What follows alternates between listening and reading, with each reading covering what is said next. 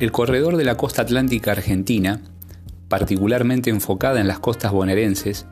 es sin lugar a duda el mayor destino de turismo interno durante el primer bimestre de cada año. Frente al actual horizonte ambiguo generado por el reciente cuadro pandémico global originado por el COVID-19,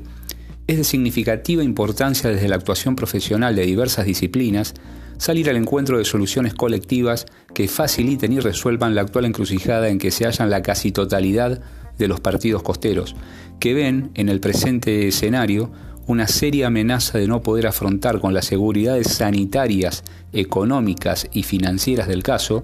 la potencial apertura de un nuevo ciclo de temporada de verano 2021.